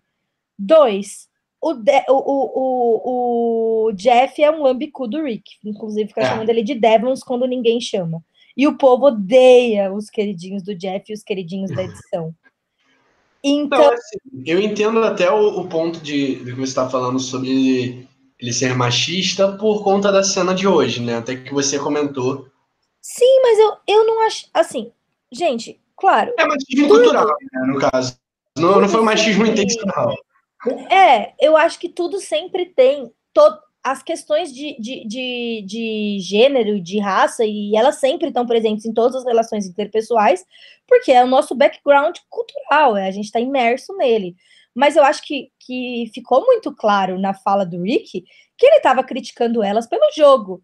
E eu não e eu acho que tipo ele estava fazendo isso por uma cegueira de leitura de jogo dele, não por menosprezar elas por serem mulher. Eu acho que ele estava pensando tipo, pô, eu não vi elas entregarem nada até agora. O que não é difícil de pensar na circunstância que ele tá. Porque, de fato, a maioria das pessoas não tá achando que a Vitória e a Julie estão jogando bem. Não é como se ele falasse uma coisa absurda, né? Tipo, ah, ele pegou, pegou e falou isso, tipo, da Kelly, sabe? Que, tipo, tava jogando super bem. Então, eu, eu não, não senti que ele tava menosprezando elas pela, pela condição delas de ser mulher. Acho que era, ele não tinha visto elas entregarem gameplay nenhum e falou, pô, eu não vi elas entregarem gameplay nenhum até agora. Claro, eu posso estar. Tá, é, é, lógico, tem o fator gênero? Lógico, claro que tem. É impossível não ter, porque é quem como a gente foi criado para enxergar o mundo. Só que eu não acho que ele é um machista arrogante que estava tipo, menosprezando as mulheres. Não sei se, se a minha leitura tá errada, mas eu acho que é muito mais o fato do fandom brasileiro, tipo, odiar homem, odiar quem o uhum. Jeff gosta e odiar ele porque ele tirou a Kelly do jogo. É. Falando em. em eu, eu acho que é mais ou menos essa, tipo. A minha opinião do Rick Devons não é muito formada, eu tava gostando muito dele no início. Acho que aquele episódio que ele recusou alianças me queimou ele um pouquinho, mas acho que seria um bom winner para essa temporada. É uma pessoa que está jogando bem, tem um bom pensamento estratégico, tá conseguindo fluir, entende? Apaga aquele episódio que ele tem um jogo ótimo. Antes de você passar para o próximo ponto, eu só, só ler uma pergunta aqui do Renan para gente sobre o Rick. Ele pergunta se o Rick voltando na Ed uma segunda vez e, e voltando para o jogo, né? Tipo, é, presumindo que o Rick fosse eliminado e voltasse de novo, será que ele ganha na final? Essa é a pergunta do Leno. Ah, eu acho que quase certo uhum. que ele ganha na final, porém eu não acho que merece, entende? Com, é, concordo. É, é bom, cês, todo mundo aqui já sabe a minha opinião sobre ser eliminado. É... Não, eu acho que agora, se ele chega na final, ele merece, entende? Uhum. Por conta do motivo que eu dei. Ele, ele foi eliminado mais. Não mais por um fator sorte, mas teve um fator sorte ali. Eu acho que se ele é eliminado agora, tipo, pelo jogo dele, e foi ele retorna. Ele que jogou mal porque ele se tornou o maior alvo porque ele jogou mal e não porque, tipo, sorte. Exatamente. Sim, eu concordo. Eu acho que, tipo, se o Rick chegar na final agora, sem sair de novo, ele merece vencer e fez um puta jogo. Mas não parece provável, pelo menos pela minha perspectiva, que ele chegue na final. Porque pra ele chegar na final, eu acho que ele teria que ser, é, tipo, ele teria que ter um winning streak, Sim. algo que eu, eu também não vejo com bons olhos, apesar de que em Survivor todo mundo que acaba metendo uma string no final ganha, ainda mais se for um, um Ben De oh, desculpa, um Rick Devons da vida. Exato. Então, tipo assim, se ele conseguir reverter o fato de que as pessoas acham que ele é a maior ameaça e conseguir social e estrategicamente se posicionar de novo e chegar na final, vai ser uma, um arco de jogo maravilhoso e eu vou querer que ele vença. Se ele tiver que ganhar todas as imunidades daqui até o final, ou se ele for eliminado e voltar, aí eu não acho que ele merece vencer. Então, tipo, acho que a gente concorda 100% aí na trajetória dele. Comigo é que metade do nome do Rick me agrada bastante, né? Rick Devon. Devon. Sim, saudades Devon, tipo, como eu queria um Devon de volta. Essa temporada a gente não tem, né? O Surfer Dude, é, que é um dos meus um dos meus arquétipos favoritos. Gente, eu já não sei, a gente eu ia fazer o podcast. Ah, é que eu não gosto do Joe. Mas, tipo, sim, se você for pensar de verdade, de fato, o Joe, o Joe é esse arquétipo. Mas é que ele é o lado ruim do arquétipo. Mas, enfim. É... Tá, eu acho que a gente falou de todo mundo e que só, falta, só falta o War Dog mesmo, né? Sim. Vamos ver. Julie, a gente falou sobre a Julie, sobre o Rick, sobre a Vitória, Mac. sobre a Lauren, sobre o Ron, sobre a Aurora. Kelly Ring. A Kelly e a Ring, isso a gente só tem que falar sobre o Dog agora, que é tipo assim, a grande discussão, né? Ele fez o movie. Você acha que o movie da Kelly foi muito antecipado e por isso que causou a, a, a derrota dele, né? O que, que você acha que ele tinha que ter feito? O que, que, que foi o, o, causou a derrota do Dog? O que ele tinha que ter feito, eu não faço ideia. Se eu soubesse, eu com um milhão de reais no bolso. É, eu, eu tô aqui para dar opinião que. Opinião, tipo, eu vou criticar, mas não vou saber dizer o que, o que deveria ter feito. Sim, entendi. É, Conselho de graça. Esse, esse, é o meu trabalho, entendeu? Uhum. É, mas eu, eu não, assim, saindo da brincadeira, eu acho que um ou dois episódios antecipado foi esse move da Kelly, entende? Ele podia estar tá preparando o terreno, ele podia estar tá não sondando, mas tipo, vendo se teria pessoas disponíveis para aquilo. Realmente, ó, a gente não vê tudo da edição, podia ter pessoas que estavam totalmente fechadas com ela e não tinha como quebrar essas pessoas, ok. Mas se ele espera uns dois episódios, eu acho que ou espera alguém tomar o alvo na frente dele, eu acho que a vontade do Ardog de fazer jogadas falou mais alto, sabe? É... Então, eu entendo todos esses argumentos. Eu só acho que assim, quanto quanto mais tempo passa, mais improvável é da Kelly não usar o ídolo. Tipo, eu não acho que no F7 ela, primeiro, as jogadas desse tipo costumam acontecer nos números ímpares, né? Porque tipo, pelo menos é tradicional que seja assim, porque você porque você só precisa flipar uma pessoa, você não precisa flipar uma dupla, e aí você tipo consegue e fazendo a estratégia de uma maneira mais fácil. Precisa conversar com menos gente, é, é mais fácil de arquitetar. É, então, você, se ele tivesse esperado, provavelmente ele esperar no F7. Só que o F7 é a, a, o momento mais óbvio de fazer uma jogada. E a Kelly com o ídolo no bolso, sendo que, tipo, eles, elas tinham, né, ali como dupla dois ídolos, ela não ia ter sentado em cima do ídolo. Eu sei que, tipo, é um monte de adivinhação. É, é um monte de exercício de adivinhação.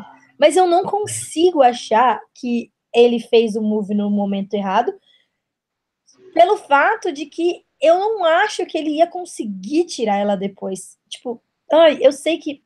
Não tem como a gente saber, né? Não tem como a gente saber. Não, mas eu, eu, eu particularmente, eu discordo de você porque eu acho que tava fácil tirar a Kelly. Meu, eu não acho que tava fácil tirar a Kelly é, sem ele, tipo, conseguir. para ele conseguir se posicionar de novo, entendeu? É que, tipo, por exemplo, ah. aí o que, que, que, que eu usei como argumento? O Tony tirou o LJ no F9. E na época todo mundo surtou e falou que ele era louco e que, tipo, não fazia sentido virar na própria aliança tão cedo. Mas que, que o Tom. É, duas coisas que o Tony fez que o War Dog deixou de fazer. Uma, o Tony construiu o, o Spencer como o grande vencedor da temporada, de, a ponto que as pessoas, tipo, não podiam abrir mão do Tony porque precisavam tirar o Spencer antes do jogo. Né? Então, tipo, ele criou essa, essa figura de, tipo, ah, essa pessoa vai vencer. E fez com que o lado dele se unisse é, para tentar tirar o Spencer. E a outra coisa que ele fez foi ter uma aliança muito forte e poderosa com uma pessoa que limpava a sujeira que ele causava, que era a, a maravilhosa da. que eu esqueci o nome. Trish. Trish. Eu amo a Trish, espero que ela volte ainda um dia.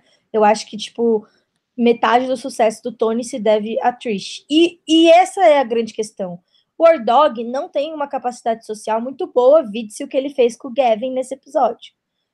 Mas ele não tinha uma Trish, entendeu? Eu, eu acho que, tipo, o move foi na hora certa, eu acho que a leitura de jogo foi correta, eu acho que ele só não tinha o capital social para se recolocar no jogo, porque ele não sabia fazer esse, esse management de quando você faz uma coisa muito grande, tem que voltar e, e pedir perdão e, e, e, reconquistar as pessoas.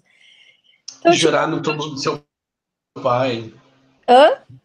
E jurar no túmulo do seu pai, sabe? É, você tem que, tipo, voltar se arrastando. E ele não voltou sim, sim, sim, se não. arrastando. Eu falei brincando, mas realmente é, é um exemplo. Exato. Você, ele tinha que ter voltado e, tipo, ele tinha que ter se colocado numa posição de porra, agora eu tô na merda e preciso que alguém me salve. Ele, ele aumentou o próprio alvo dele. Ele tinha que ter chegado lá e falado, cara, agora eu estou sozinho, todo mundo me odeia, eu sou eu contra o mundo.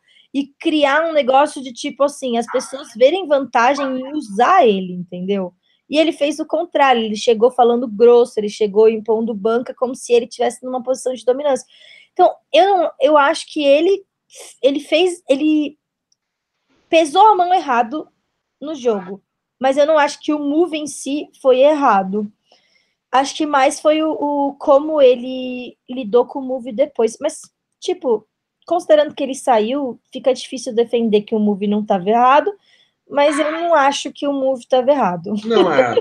Eu entendi seu argumento. Seu argumento é que o move foi no time certo, mas é, a pessoa que fez isso foi errada, sabe? Exato, exato, porque ele não tinha. Ele, ele, preparado. Ele, ele tinha boa leitura de jogo e boa leitura estratégica, mas talvez faltou um self-awareness para ele para saber que ele naquela posição se tornaria um alvo tão grande porque ele não tem essa capacidade de, de tipo ser maleável e se esconder e tudo mais. Então, não sei. Acho que é mais por aí do que qualquer coisa. É. Infelizmente, né, gente, eu sei que vocês vão ficar muito tristes saber isso, mas o Hardog era o único homem do Team Rabone. Então, acabei de perder minha terceira pessoa no draft.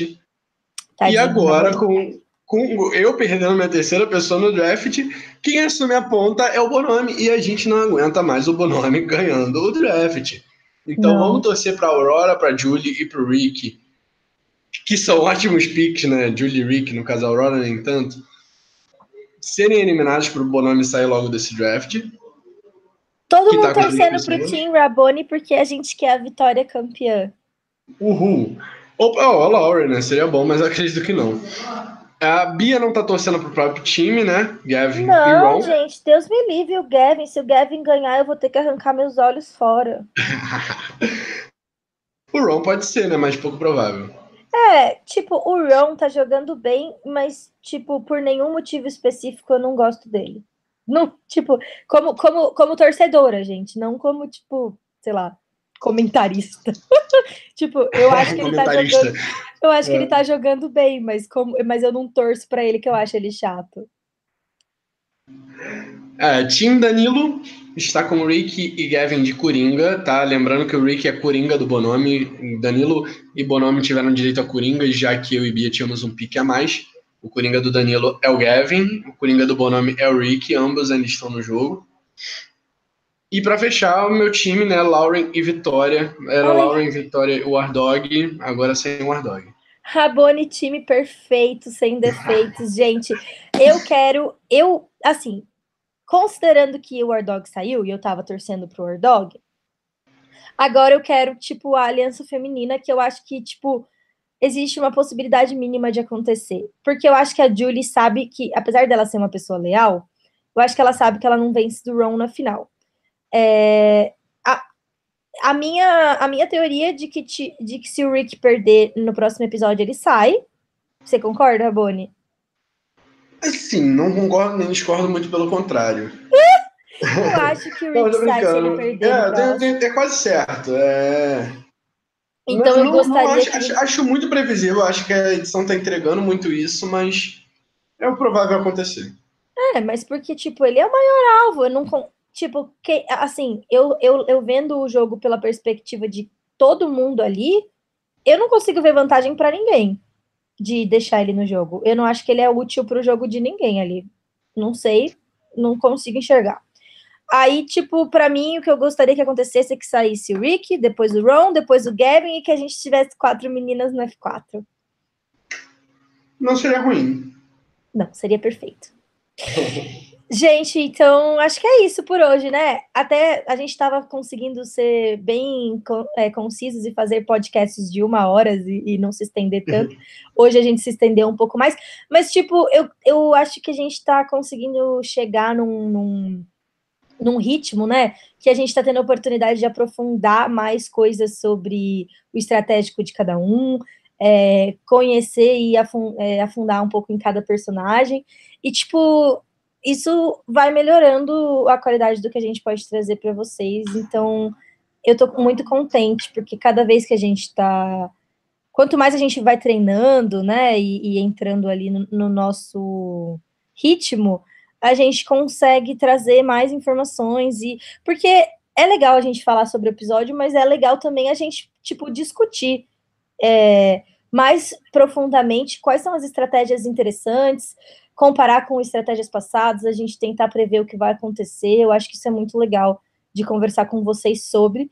E, e tipo, se tudo der certo, a gente faz podcasts na off-season, trazendo mais coisas sobre estratégia para vocês, além do, do, do, Blind Steel, que a gente também vai, já combinou que vai fazer, sobre os retornantes winners, né? winners. Então, agora a gente está se aproximando do final da temporada, já, já chega a off-season. E, tipo, também falem pra gente sobre quais assuntos vocês querem conversar. Eu quero Sim. muito fazer um podcast sobre é, jogada da Gabi versus jogada da Laurel e, e, e ver outros momentos no, no jogo que Sim. isso ficou evidente, porque eu acho que é isso, né? Conversar sobre isso. É, eu sou um fã muito old school, eu queria muito fazer um podcast comentando sobre coisas antigas assim de Survivor. E seria legal vocês deixarem nos comentários coisas que vocês gostariam de falar sobre, sei lá, uma cena que marcou vocês, uma jogada, sabe? Um top 20, top 10 melhores tribos, melhores jogadores, algo do tipo.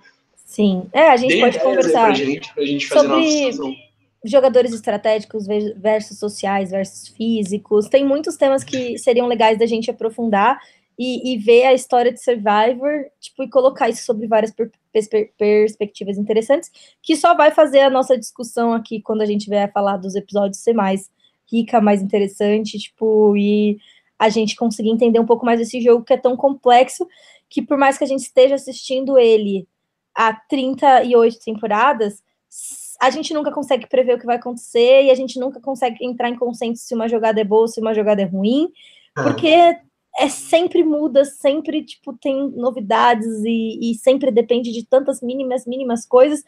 E isso faz Survivor ser maravilhoso, sempre inédito, sempre emocionante. Então, tipo, por isso que acabou ficando mais longo hoje o, o Blindcast, gente. Ah, mas eu acho que quem, quem curte mesmo vai gostar. O papo foi bom, Bia. Gosto de, de, fazer. Gosto de fazer podcast com você, com o Bonome e com o Danilo. São os três que eu mais gosto. Ai, Rabone. E é isso aí, gente. Espero que vocês tenham gostado, né? O importante é. Importante a gente se divertir, né? Mas vocês gostarem também é muito importante. Sim, obrigado por todo mundo que acompanhou com a gente é, e que está sempre aqui, né? O Dramaticamente Miguel, o Lennon, o Felipe, o, o Will. É, tem mais alguém que estava aqui hoje que, que eu não que eu pulei, desculpa, mas eu não estou achando aqui no comentário os nomes. E, mas se vocês assistirem depois, quem assistir depois e não participou do bate-papo, coloca aí no comentário para a gente saber que você viu, o seu like. Então, a, assina o sininho para vocês saberem quando a live está começando. A gente está conseguindo fazer sempre no mesmo horário, isso ajuda e faz vocês saberem que a gente vai estar tá aqui sábado às 11 horas, isso é bem legal, que vocês estão sempre aqui com a gente. E divulguem para os seus amigos, curtam a página do Blindcast para participar das enquetes que a gente faz, é, para depois ajudar a gente a escolher quais são os podcasts mais legais para off-season. E curtam a página da Tribo Falou também. E é isso, gente. Obrigada sempre pelo apoio pra, por participarem com a gente. Bia, aposta de eliminar no próximo episódio? Rick. Se o Rick ganhar a imunidade, Ron ou Aurora? Ok, eu vou no. Eu vou numa zebra, sei lá. Vou dar um chute bem maluco, assim. Gavin. É, ufa, pelo menos você não chutou nenhum dos meus favoritos. é isso aí, depois de você falar tão mal do Gavin, acho que nem eu tô mais gostando do Gavin aqui, gente. Muito obrigado, né? Acho que isso é tudo. Bia, mais algum recado? Uh, quem que é a semana que vem? A gente já sabe isso? Acho que não, eu teria que pegar o celular ali, pode dar microfone aqui, a gente não tá querendo estourar o ouvido de ninguém, que nem a gente estourou quando tava testando aqui antes. Mas a gente sabe que o Bonomi, ele tá ocupado com, com o negócio do trabalho dele, então não vai ser ele, então... Provavelmente, um de nós dois com o Danilo, né? Exato, então um de nós dois deve estar de volta semana que vem aqui com o Danilo, e então a gente espera vocês semana que vem de novo, mesmo bate horário, mesmo bate local. é isso aí, gente. É... Eu esqueci minha frase que eu falo sempre. Então hoje eu vou dar um beijinho no coração de todo mundo. E uma feliz Páscoa, né? Que passou a Páscoa aí e a gente não fez nenhum blindcast depois. Beijinho, gente. Tchau, beijo.